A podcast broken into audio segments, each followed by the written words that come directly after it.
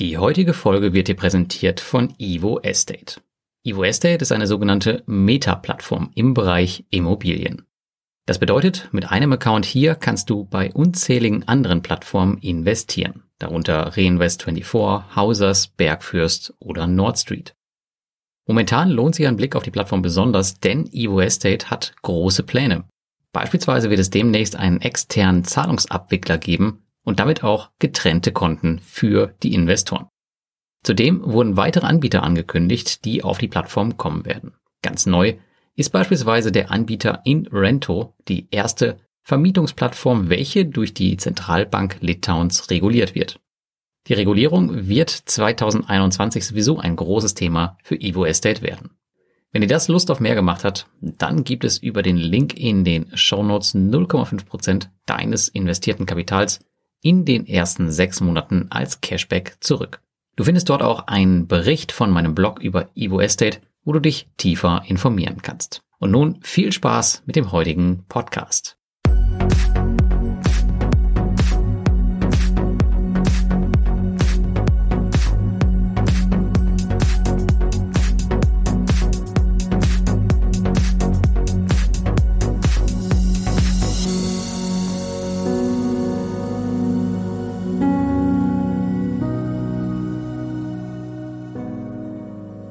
Hallo und herzlich willkommen bei Passives Einkommen mit Peer-to-Peer -Peer und willkommen zum Peer-to-Peer-Kredite-Rückblick 2020.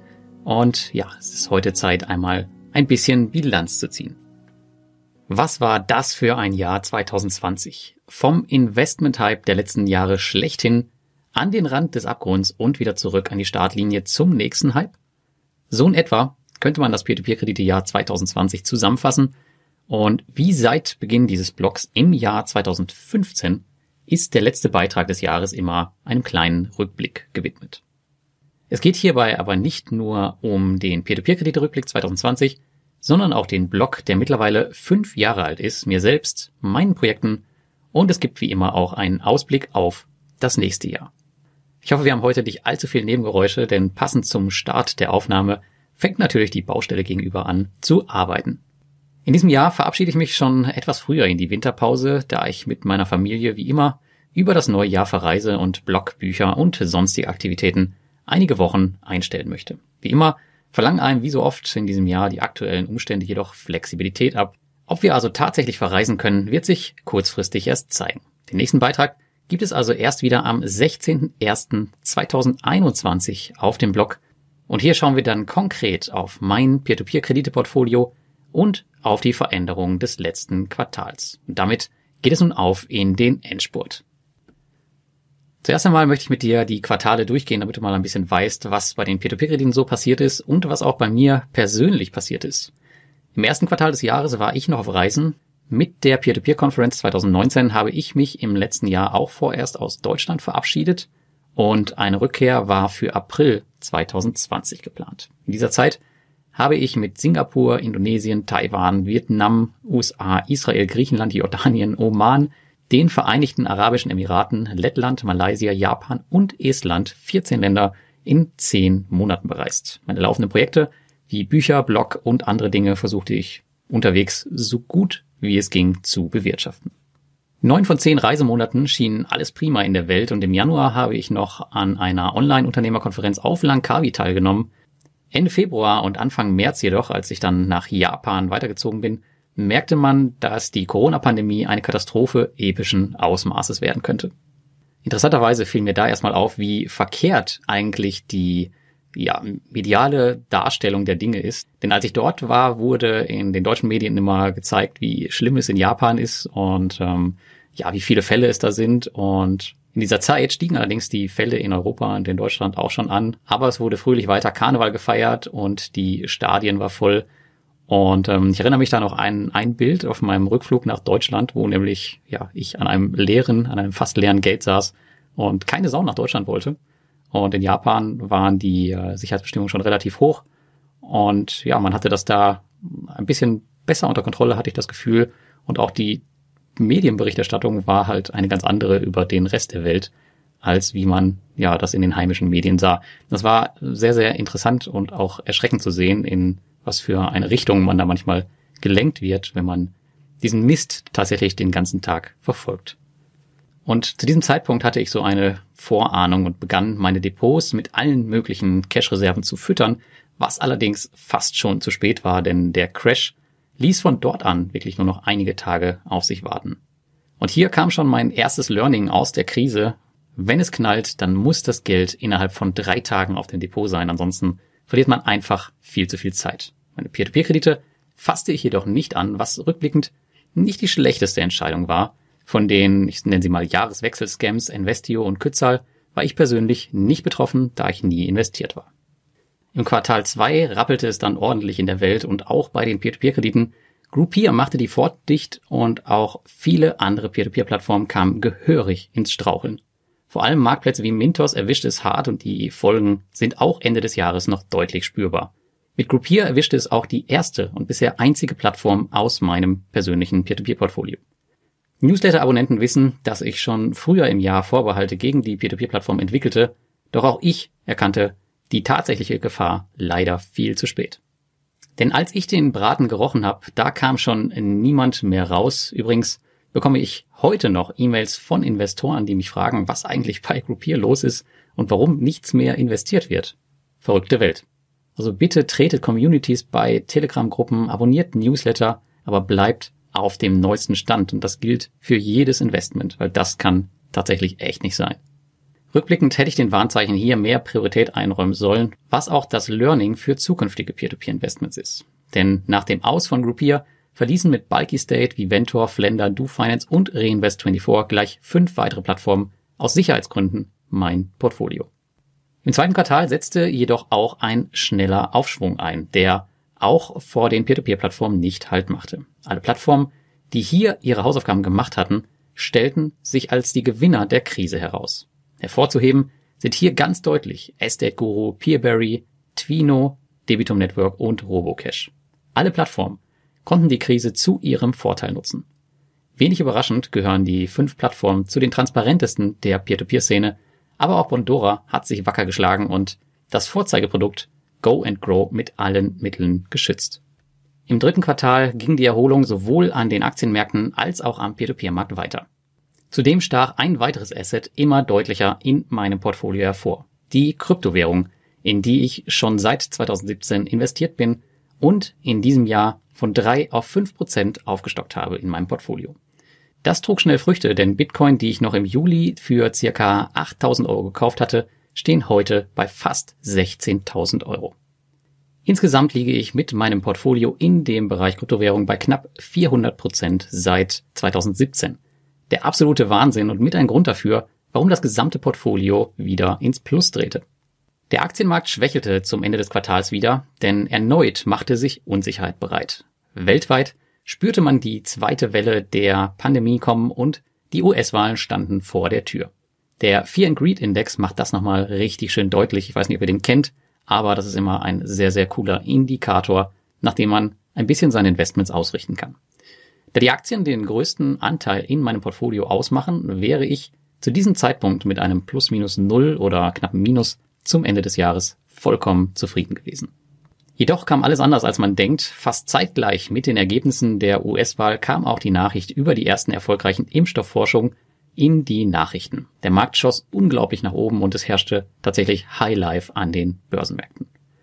Den November schloss ich mit dem besten Monatsergebnis des Jahres ab und auch die Kryptos halfen hier wieder kräftig mit. Die Peer-to-Peer-Kredite waren wie immer der scheinbar sichere Renditehafen im Sturm, denn trotz dem Verlust von Groupier wird die Portfoliorendite bei circa, na, ich würde sagen 6,5 Prozent am Ende des Jahres landen, wenn nicht in den nächsten zwölf Tagen bis Silvester ein weiteres Unglück geschieht. Zudem wurde im Quartal 4 endlich die fünfte Auflage von Investieren in Peer-to-Peer-Kredite veröffentlicht, in der Kolja und ich auch schon einige Erkenntnisse aus der Corona-Krise eingebracht haben. Der Andrang um das Buch war auch nach fünf Jahren noch erstaunlich hoch, was uns natürlich sehr freut, denn die erste Auflage erschien hier im Jahr 2014, wie die Zeit vergeht. Und mittlerweile hat das Buch tatsächlich auch schon fünfstellige Verkaufszahlen erreicht. Aber kommen wir mal zu meinem Peer-to-Peer-Krediteportfolio 2020 und meinen Strategien für 2021.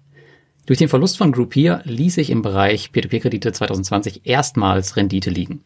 Jedoch mag ich mich nach diesem Jahr absolut nicht beschweren. Fünf Plattformen verließen mein Portfolio.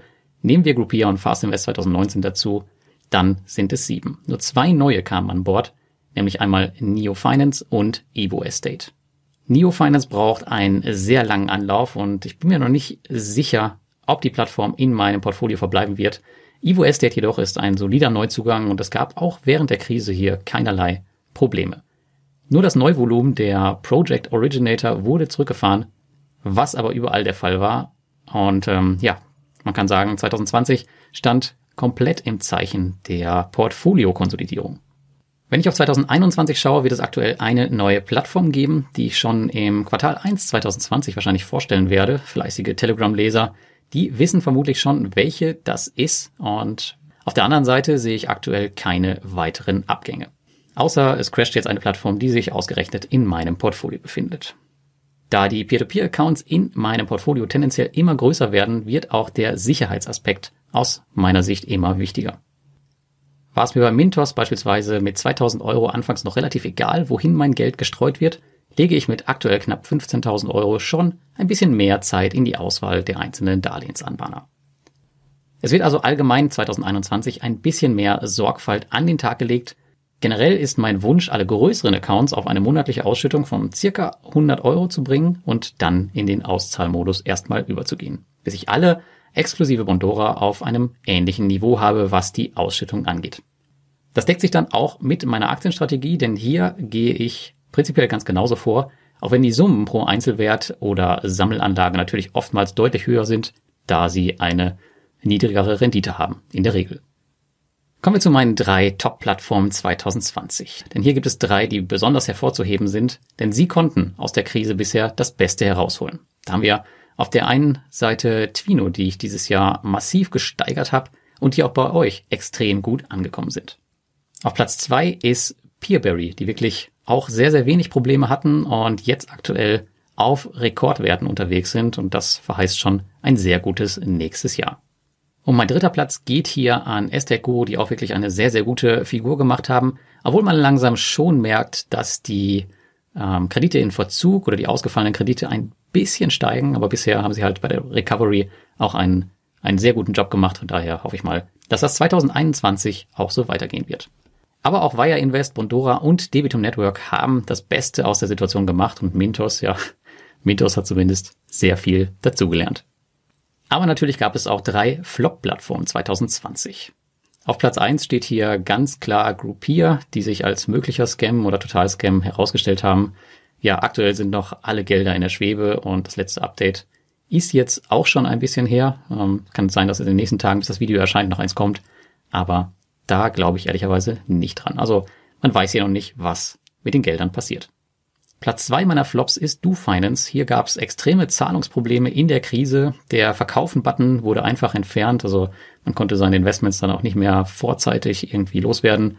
Und es gab wirklich unerhörte Kreditverlängerungen, die das Investment hier, ich will nicht sagen zu einer Katastrophe gemacht haben, weil die Auszahlungen laufen halt, aber es zieht sich einfach extrem hin. Also das war mal nix. Und mein dritter Flop, der eigentlich erst kürzlich zu einem richtigen Flop geworden ist, das ist Viventor. Da ging es eigentlich ganz gut los, aber nach dem Verkauf an die Gielen Group ging es konstant bergab. Anbahnerprobleme, CEO weg, Berechnungsprobleme und Zinsrückbuchung. Also das ging wirklich auch gar nicht. Und alle drei Plattformen wirst du auf meinem Blog nicht mehr wiedersehen. Schauen wir auf die Gesamtentwicklung meines Portfolios. Knapp fünf Prozent hat mein gesamtes Portfolio in diesem Jahr geschafft. Im letzten Jahr ohne Corona waren es 14%, Prozent, aber dennoch bin ich hier vollkommen zufrieden bei dem, was wir 2020 in der gesamten Weltwirtschaft gesehen haben. Mit fast 5% habe ich meine selbstgewählte Benchmark, den MSCI World, geschlagen und hinter dem S&P 500 liege ich äh, noch relativ knapp zurück. Hier kann sich durchaus noch was tun. Aber ich muss auch dazu sagen, in meinen gesamten Jahren als Investor war es mir nur 2017 möglich, diesen einmal sehr deutlich zu schlagen. Ansonsten ist der echt immer ziemlich schwer einzuholen. Wobei es, ja, wie gesagt, äh, dieses Jahr sehr knapp ausgeht. Aber ich werde Jahr für Jahr besser. Mal schauen, wie das in den nächsten Jahren so aussieht. Und damit kommen wir auch zu meinen Top 3 Gesamtinvestments 2020. Wie gewöhnlich spielen die Peer-to-Peer-Investments im Portfolio lediglich die, naja, ich würde mal sagen, stabile Unterschicht, Mittelschicht. die Highflyer in meinem Portfolio kommen 2020 allesamt aus der Kryptoszene. Hier ist auf Platz 1 Ethereum mit plus 338 Prozent zum heutigen Tag. Dann haben wir auf Platz 2 Stellar Lumen, die XLM, mit plus 257 Prozent und den Bitcoin auf Platz 3 mit plus 177 Prozent. Und mittlerweile werfen auch 95 Prozent der Coins in meinem Portfolio Zinsen ab. Zu diesem Thema gab es in diesem Jahr auch einen spannenden Artikel und eine kleine Mini-Community auf Telegram hat sich entwickelt. Das ist wirklich echt interessant zu sehen und ich bin mal gespannt, wie es hier 2021 weitergehen wird. Zu erwähnen ist übrigens auch noch, dass die Cashback-Kreditkarten in dem Bereich ebenfalls die Prozente weiter nach oben getrieben haben und auch noch weiter treiben. Denn das Cashback wandle ich in der Regel wieder in Coins um, die wieder verzinst werden. Und ja, was soll ich sagen? Es ist einfach nur unglaublich, was dieser Bereich noch für ein Potenzial hat und was der noch so für uns bereithält. Denn wenn man hier ein bisschen clever ist, dann kann man echt an so vielen ähm, Punkten Rendite mitnehmen. Aber eins ist auch klar, man hängt auch immer an einer gewissen Entwicklung der Projekte und der Preise, was halt auch schnell mal in die Gegenrichtung umschlagen kann. Aber auch genauso gut wieder nach oben gehen kann. Kommen wir mal zu meinen Flop 3 Investments 2020. Das hielt sich trotz dem Jahresverlauf in Grenzen. Ich habe hier Schlimmeres erwartet, könnte man sagen. Da ist natürlich auf Platz 1 Groupier, die habe ich aktuell mit minus 100 Prozent ausgebucht, weil ich nicht weiß, was mit dem Geld passiert und ob noch was zurückkommt. Dann Exxon auf Platz 2, ein Ölunternehmen aus den USA mit knapp 40 Prozent Minus aktuell noch. Und Tenger Outlets auf dem dritten Platz mit circa 20 Prozent im Minus. Ja, wie gesagt, Groupier habe ich abgeschrieben. Exxon wird 2021 sicherlich wiederkommen, sobald sich die Wirtschaft ein bisschen erholt und wieder Flugzeuge fliegen etc. Und Tenger, ja, die waren auch schon mal bei minus 60 Prozent. Von daher ist das nicht tragisch, wenn die gerade auf dem Stand stehen. Da bin ich mal gespannt, wie es dann nächstes Jahr weiterläuft. Aber die werde ich wahrscheinlich ähm, in nächster Zeit abstoßen, sobald sie ins Plus laufen. Das war echt ein Kack-Investment. Aber gut, manchmal ist man erst hinterher schlauer. Dann kommen wir noch zu meinem Jahr als Online-Unternehmer. Das habe ich 2020 durch ähm, diverse, viele Reiseaktivitäten etwas langsamer angehen lassen als sonst. Dennoch gibt es zum Abschluss für mich eine sehr positive Bilanz. 2019 war mein bestes Einnahmenjahr aller Zeiten und es war ohnehin sehr schwer, dieses selbst unter guten Bedingungen 2020 zu schlagen. Umso stolzer bin ich, dass ich ähm, trotz zeitweisen Umsatzeinbrüchen von bis zu 80 Prozent wirklich im März und April fast an meine Einnahmen vom Vorjahr herangekommen bin und hätte Amazon im Dezember nicht mein größtes Publishing-Konto zeitweise für Zahlungen gesperrt und würden nicht noch ganze sieben Hörbücher seit Monaten auf ihre Veröffentlichung warten, hier an dieser Stelle einen großen Dank an das nicht vorhandene QS-Team der Plattform ACX, dann hätte ich den Umsatz sogar sehr wahrscheinlich übertroffen. Das hebe ich mir dann fürs nächste Jahr auf.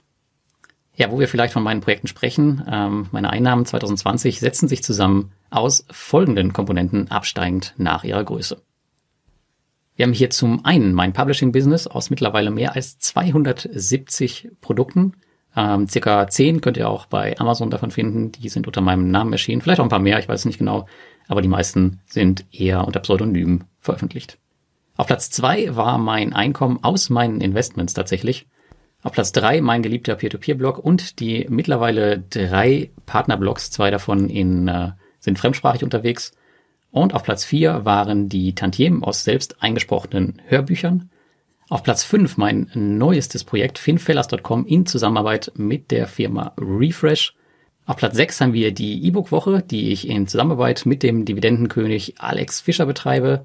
Auf Platz sieben kommen dann noch ein paar private Coachings dazu. Und dann habe ich auch noch den Große Pause Podcast zusammen mit meiner Freundin. Das waren meine Einnahmequellen. Ähm, ich kann dir natürlich keine Zahlen bekannt geben, denn ja, wie du weißt, die Konkurrenz hört mit und die kopiert schneller, als du deine Unterhosen wechseln kannst. Besonders freue ich mich hier übrigens über das Einkommen aus meinen Investments. Und das ist ja wirklich das wahre passive Einkommen, wenn man so will. Wenn man es einmal ähm, konfiguriert hat, investiert hat, dann muss man es nur noch in Anführungszeichen monitoren. Und ich habe 2014 damit angefangen, mein 2008 gestartetes Portfolio vollständig einkommensorientiert umzubauen. 2018 sah man hierbei schon die ersten Früchte, aber 2020 ging dann vollständig durch die Decke und hat sogar den Peer-to-Peer-Blog in Sachen Einnahmen überholt. Das ist natürlich ziemlich cool, denn das macht mich natürlich auch immer unabhängiger von anderen Einkommenskanälen. Und das war vor allem durch meine Neuinvestitionen im Crash der Fall. Hier habe ich bevorzugt monatlich ausschüttende REIT-Sammelanlagen gekauft, welche mir langfristig ein stabiles monatliches Einkommen bieten werden und habe hier wirklich alles reingepfeffert, was nicht bei drei auf den Bäumen war. Und auch heute steht der breite REIT-Sektor übrigens immer noch bei minus 19, minus 20 Prozent. Also das ist auch heute noch ein Investment wert. Schauen wir kurz vor Ende vielleicht noch ein bisschen auf den Blog und wie es damit 2021 weitergehen wird. Also 2021 habe ich mir vorgenommen, wird es vor allem mehr Pausen geben, denn als ich 2015 startete, pflegte ich den Blog ohne Ausnahme wöchentlich. Irgendwann habe ich dann auf einen zweiwöchentlichen Rhythmus umgestellt, da die Arbeit wirklich in keinem Verhältnis zum Ertrag schien und auch die Beitragsproduktionen immer, immer aufwendiger wurden und auch heute immer noch werden. Und auch hier wieder gab es keine Ausnahmen. Also ich war immer pünktlich dabei. Erst zum Ende diesen Jahres, 2020, gönne ich mir tatsächlich erstmals eine etwas längere Pause. Ich hatte jetzt drei Wochen bis zum Jahresrückblick und jetzt gibt's nochmal eine etwas längere Pause. Obwohl das Interesse an Peer-to-Peer-Krediten wieder deutlich steigt, wie meine Follower- und Zugriffsstatistik zeigt. Also hier war ich zum Jahresanfang wirklich auf einem sehr, sehr hohen Niveau. Nicht überraschend ähm, fiel das Interesse dann zum Crash, da man nicht wusste, okay, wie entwickeln sich die Peer-to-Peer-Plattformen. Und ähm, jetzt zum Jahresende hin erreiche ich aber wieder ja neue Allzeithochs, was ähm, Zugriffe und Interesse angeht. Dennoch schraube ich etwas zurück, auch wenn ich offensichtlich genau das Gegenteil machen sollte, denn langfristig ist ein Blog immer abhängig von Werbepartnern. Und man hat in der Covid-19-Krise gemerkt, dass es hier ja schon deutliche Umsatzschwankungen gab. Und wie auch Amazon können sie im Zweifel wirklich machen, was sie wollen. Und wenn eine Plattform von heute auf morgen ihr Provisionsprogramm einstellt oder stark einkürzt, wie es beispielsweise bei Bondora oder Mintos der Fall war, dann schaut man als Blogger hier in die Röhre und produziert quasi Content über Peer-to-Peer-Plattformen für hohle Nüsse. Und dieser Umstand ist mir natürlich schon seit Jahren bewusst, daher bewirtschafte ich mehrere voneinander unabhängige Projekte parallel und gleiche mit steigendem Einkommen aus Investments, Schwankungen auch langfristig aus. Zudem entwickeln sich auch die anderen Projekte weiter und es ist jetzt hier einfach nicht notwendig, hier wirklich ähm, ja 24/7 diesen Blog irgendwie am Leben zu halten. Zudem wird es auch mein Ziel für die nächsten Jahre sein, den Peer-to-Peer-Blog immer unabhängiger von Peer-to-Peer-Plattformen im Sinne von Affiliate-Provisionen zu machen. Zu diesem Zweck bin ich unter anderem Mitgründer und Teilhaber von FinFellers geworden und auch am Offline-Event Peer-to-Peer-Conference monetär beteiligt. Hier bin ich zwar abhängig von der Peer-to-Peer-Industrie, die aber vermutlich nicht so schnell verschwinden wird, aber ich bin jetzt nicht abhängig von irgendwelchen erfolgsabhängigen Provisionen. Zudem macht das ganze Thema natürlich auch eine Menge Spaß und ähm, ich habe es eben schon mal kurz erwähnt, es wird auch extrem viel einfach kopiert im Internet und auch das ist was, wo ich einfach Wege gehen möchte, wo mir halt, ja, Konkurrenz nicht mehr unbedingt folgen kann. Letztendlich haben wir mit dem Finfellers-Konzept ähm, den Spieß ein bisschen umgedreht und die Peer-to-Peer-Plattformen müssen auf uns zukommen und uns ihren Content quasi präsentieren und ähm, ja, nicht umgekehrt. Das Konzept hat sich mittlerweile auch ähm, bewährt und wird in den kommenden Jahren vermutlich weiter ausgebaut werden, sofern ich denn auch Lust dazu habe. Oder äh, ich gebe das Thema ab an jemand anders. Aber es gibt auch noch die ein oder andere neue Idee, die ich im nächsten Jahr einbringen werde, um den Blog noch ein bisschen anders aufzustellen. Natürlich stirbt der Blog auf keinen Fall aus, aber seien wir ehrlich, irgendwann ist auch alles Grundlegende über Peer-to-Peer-Kredite erzählt. Und neue Investoren ständig anzulocken, indem ich jetzt aktuellen Clickbait-Content erstelle und immer auf die neuesten News eingehe, das war noch nie so mein Ding. Das habt ihr ja sicher schon äh, selbst bemerkt. Das können andere Blogger sicher besser und da überlasse ich ihnen zum größten Teil das Feld. Das ist nicht so mein Fall. Mit den Jahren bin ich persönlich ein Teil dieser Industrie geworden und habe einen gewissen Einfluss gewonnen und diesen möchte ich gerne nutzen, um die Anlageklasse Peer-to-Peer-Kredite in Deutschland und auch Europa weiter zu etablieren. Und um das natürlich zu schaffen, helfen natürlich auch alle anderen Blogger, egal ob es jetzt gute Blogger sind, schlechte Blogger, Kopierer etc., alle helfen damit weiter, das ein bisschen bekannter zu machen, denn ja, jeder, der sich für Peer-to-Peer-Kredite interessiert und vielleicht auch auf dem falschen Blog landet, der wird früher oder später auch trotzdem irgendwie über meine Inhalte stolpern. Zudem mit der Corona-Krise haben wir in diesem Jahr eine wichtige und hohe Hürde für die Industrie genommen. Das Thema ist sicher noch nicht durch, ganz, ganz sicher nicht, aber wir sind auf dem besten Weg zu einer Etablierung der Anlageklasse, vor allem wenn es im nächsten Jahr auch nochmal mit der Regulierung richtig ins Eingemachte geht. Ja, der Beitrag heute ist ein bisschen länger geworden, das nehme ich mir gerne immer raus für den Jahresrückblick, denn es gibt meistens so viel zu erzählen und ihr wollt ja auch ein bisschen up-to-date gehalten werden. Und am Ende möchte ich mich bei euch eigentlich bedanken für das Jahr 2020. Also ein großes Danke an die Peer-to-Peer-Community. Es gibt echt so viele Menschen, die mich im letzten Jahr mit diesem Blog unterstützt haben, dass es wirklich unmöglich ist, alle aufzuzählen. Zudem ist die Gefahr groß, dass ich irgendwen vergesse. Ich danke also einfach der gesamten Peer-to-Peer-Community und wünsche euch ein frohes Fest und einen guten Start ins neue Jahr. Wer hier bis zum Ende durchgehalten hat, der ähm, bekommt jetzt aber noch die Chance, eines von fünf Büchern von Investieren in Peer-to-Peer-Kredite zu gewinnen.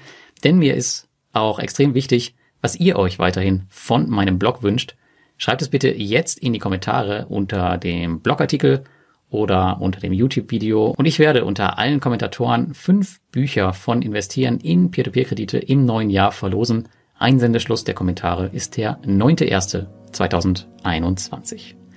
Und damit sind wir am Ende des Beitrags angekommen. Ich wünsche dir ein frohes Fest trotz Lockdown und ein fröhliches neues Jahr, trotz fehlender Böller wahrscheinlich. Und ja, einen guten Rutsch ins neue Jahr. Und dass 2021 auch das letzte Jahr der Pandemie sein wird und dass alles wieder einen geregelteren Weg läuft, wie es jetzt gerade der Fall ist. Alles Gute und bis dahin.